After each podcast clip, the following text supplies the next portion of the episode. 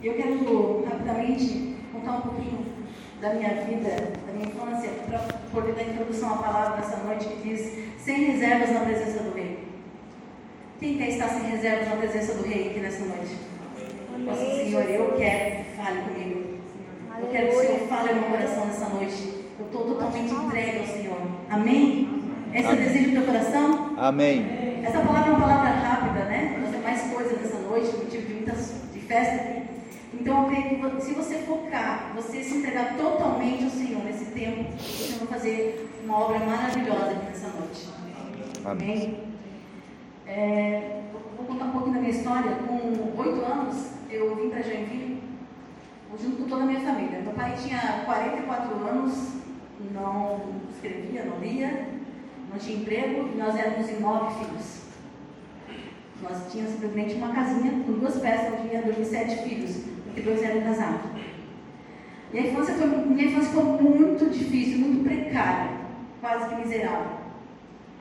O que eu quero falar com isso? Deus é um Deus que muda a história. Deus é um Deus de promessa, como nós vimos semana passada aqui.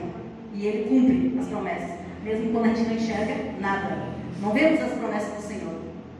E a minha foi crescendo com 8, 9 anos, né, passando por toda essa falta de tudo, na escola, em casa. Nunca passamos fome. Mas foi uma dificuldade muito grande de nos alimentarmos, de nos vestirmos, de comermos, né? E as roupas que nós usávamos eram todas ganhadas, a gente não tinha condições realmente. Meu pai não tinha condições de comprar roupa para sete filhos.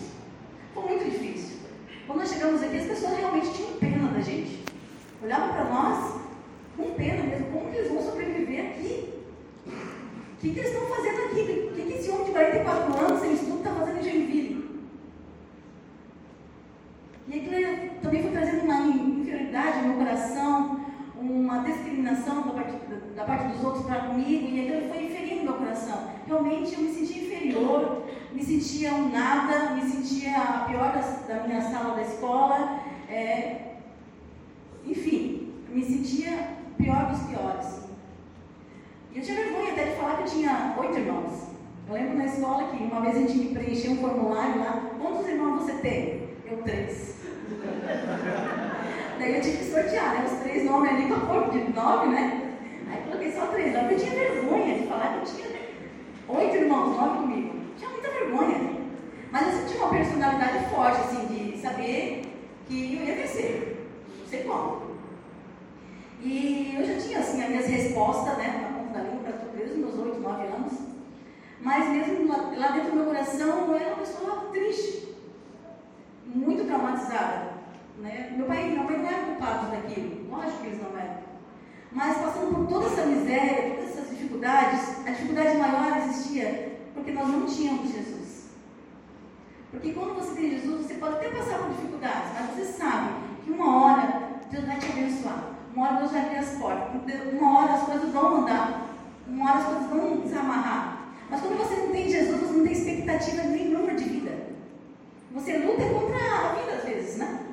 Eu lembro com 15 anos, é, alguém falava assim, ah, fulano né, tirou sua própria vida. Eu falei, meu, grandes coisas, eu penso nisso todo dia.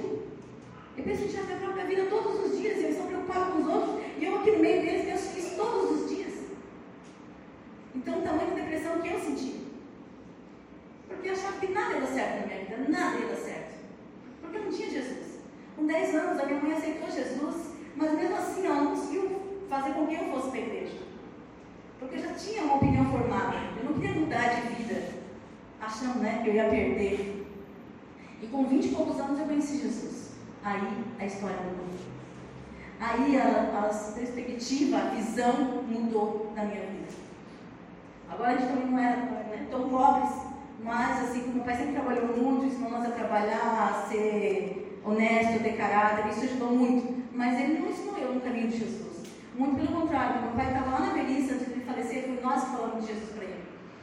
E assim, então para mim gerou uma certa dificuldade na minha vida, até eu chegar na presença até eu conhecer Jesus, desfrutar de tudo que Ele tem para minha vida, daí tudo mudou. Amém? Amém? Porque quando nós chegamos na presença do Rei, nós chegamos perante o Senhor, a nossa situação muda, a nossa dificuldade muda, tudo muda, a nossa história muda.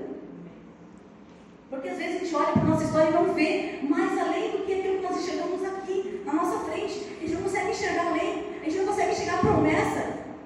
Mas quando nós temos Jesus, a gente começa a ter uma nova visão. A gente começa a olhar as coisas pela fé. Não mais pela circunstância, mas pela fé, pela vitória que nós já, já imaginamos lá na frente. Amém? Você quer receber essa palavra do Senhor para a tua vida nessa noite? Isso que é só o início do que Deus vai fazer. Amém? Vamos estar abrindo a Bíblia em 2 Samuel 4, 4.